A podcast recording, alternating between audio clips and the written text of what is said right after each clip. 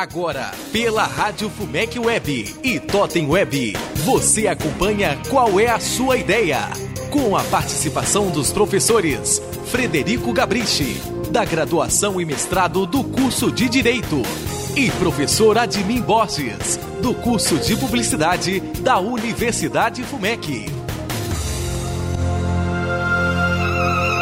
Senhoras e senhores ouvintes, estamos de volta com o programa Qual é a Sua Ideia?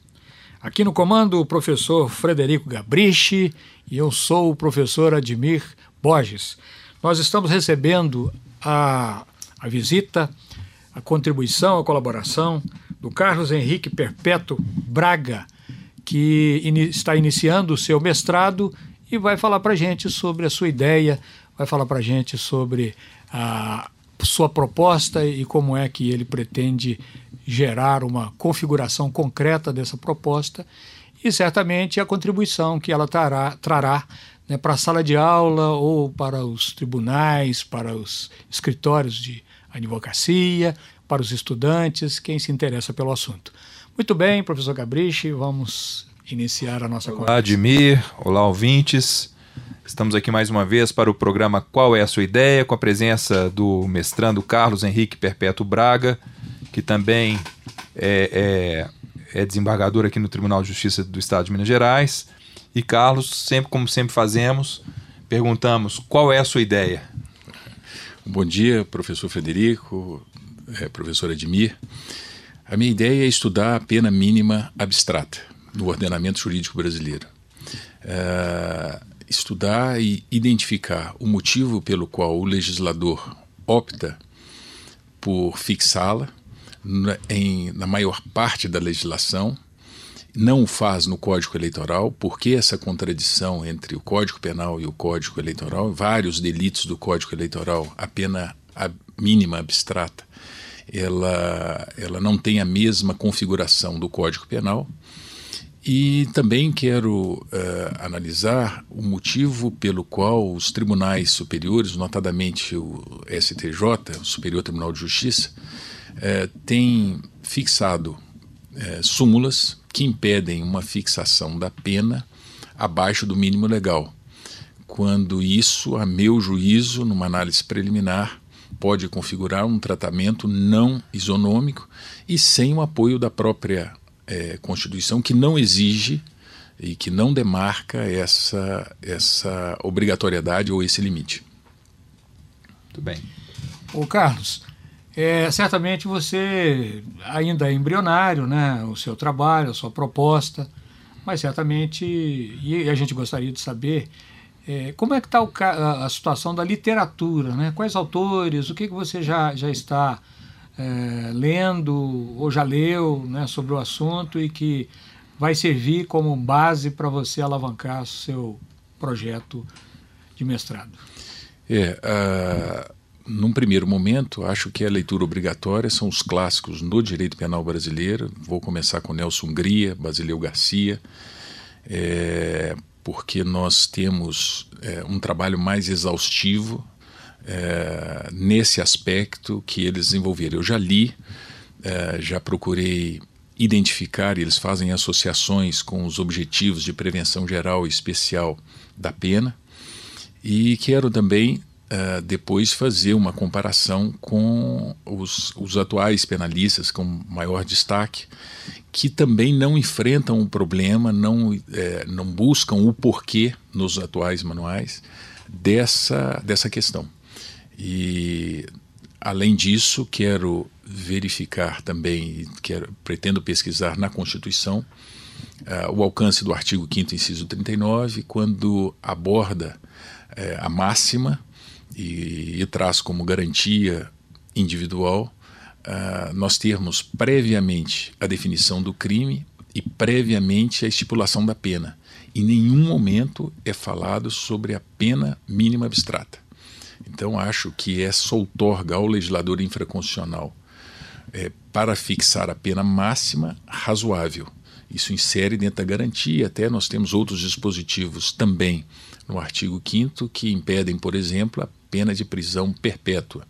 Então, fixar em 30 anos, como faz o Código Penal no artigo 75, Até aí razoável. Mas a pena mínima abstrata, não. Então nós chegamos a alguns casos, é, e avançando um pouco na sua pergunta, em que nós temos é, num, num, concurso de pessoas, dois ou, dois ou mais réus, em situações idênticas, merecem a pena mínima, só que um deles é menor de 21 anos, era menor de 21 anos na data do fato. Ele teria direito a uma menoridade, a uma atenuante genérica. A súmula 231 do Superior Tribunal de Justiça veda que se fixe essa pena abaixo do mínimo legal. Com isso, nós estamos tratando desigualmente, é, tratando de forma igual pessoas que não se igualam nesse aspecto. Há uma, há uma circunstância objetiva, clara, prevista na lei como sendo atenuante, e os tribunais impedem. E aí eu espero avançar também, é, pesquisar sobre a questão do ativismo judicial e verificar a legitimidade não só do legislador infraconstitucional e do próprio dos próprios tribunais superiores em estabelecer esses, esses marcos, esses limites. Carlos Henrique, é, para você, dentro desse contexto, a, você acha que a fixação da pena mínima abstrata ela é, é ou decorre de um critério científico ou de um critério político? É, um, um, trabalho preliminar, uma leitura preliminar, mostra que é muito mais político do que científico. Exemplifico. Se o indivíduo praticar um crime de roubo, a pena mínima é de quatro anos. Sim. Se ele praticar um crime de homicídio qualificado, a pena mínima é de 12. Se ele praticar um latrocínio, que é a fusão de um roubo com um homicídio, a pena mínima é de 20 anos. Ora, qual é a lógica que, uh, que levou o legislador infraconstitucional a exasperar essa pena mínima de 16, 12 mais 4, para 20 anos? Então é muito mais um caráter político do que técnico e científico. E isso é que me inquieta e que me motiva a escrever sobre essas, essa questão da pena mínima. E nós temos ainda outros casos é, pontuais, é claro, em que há um descompasso é, na valoração do bem jurídico protegido da quantidade de penas. Então, às vezes, nós temos até mesmo num, num concurso de crimes ou no conflito aparente de normas, o crime meio, às vezes, punido mais severamente do que o próprio crime fim. E eu quero abordar isso também no trabalho. Já é possível pensar num, numa pesquisa de campo ou, por enquanto, só literatura? É, eu, eu, imaginei, dentro de uma ideia de que as, uh, as penas cumprem uma dupla finalidade, ou é de prevenção geral e é, ou especial e mesmo a de, de reprovação, se uh, um grupo limitado de pessoas, no caso já alcançados por uma condenação, se em algum momento eles imaginavam é, quando estavam prestes a cumprir ou quando decidiram é, desenvolver o crime, se eles, se algum momento saber o tamanho da pena mínima ou o tamanho da pena máxima, se isso os inibiu ou não a prática do delito. Mas eu quero é, limitar essa pesquisa, se uh, o meu orientador assim considerar razoável, para nós termos pelo menos o pontapé inicial para uma pesquisa mais ampla. Né?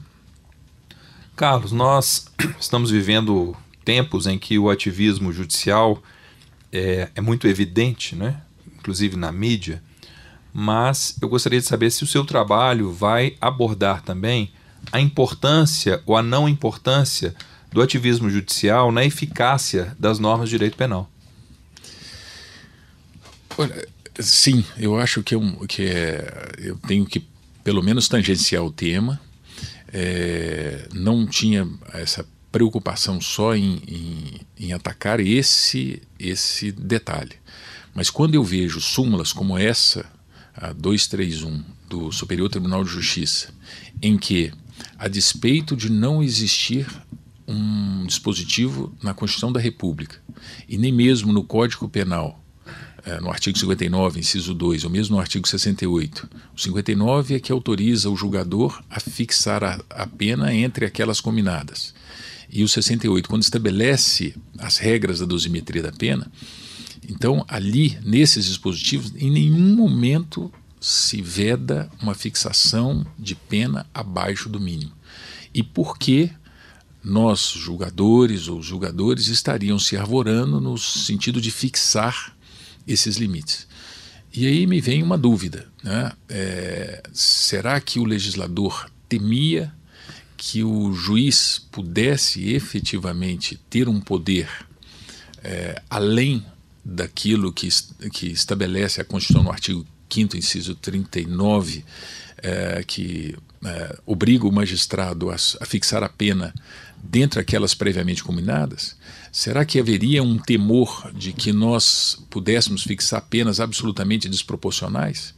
Se forem essas as inquietações, a resposta a elas é não, exatamente porque existem mecanismos de recurso pelos quais a pena, seja ela mais elevada ou seja ela insignificante, elas podem ser revistas sempre na instância superior, exceto quando a competência originária for do Supremo e contra a decisão do Supremo não há uma instância superior a ser, a ser questionada. Mas, em resumo, acho que nós temos que verificar dentro do, do da pesquisa esse trabalho que vem sendo desenvolvido especificamente pelo Supremo Tribunal Federal e pelo é, Superior Tribunal de Justiça no tocante às, às interpretações das normas penais. Né?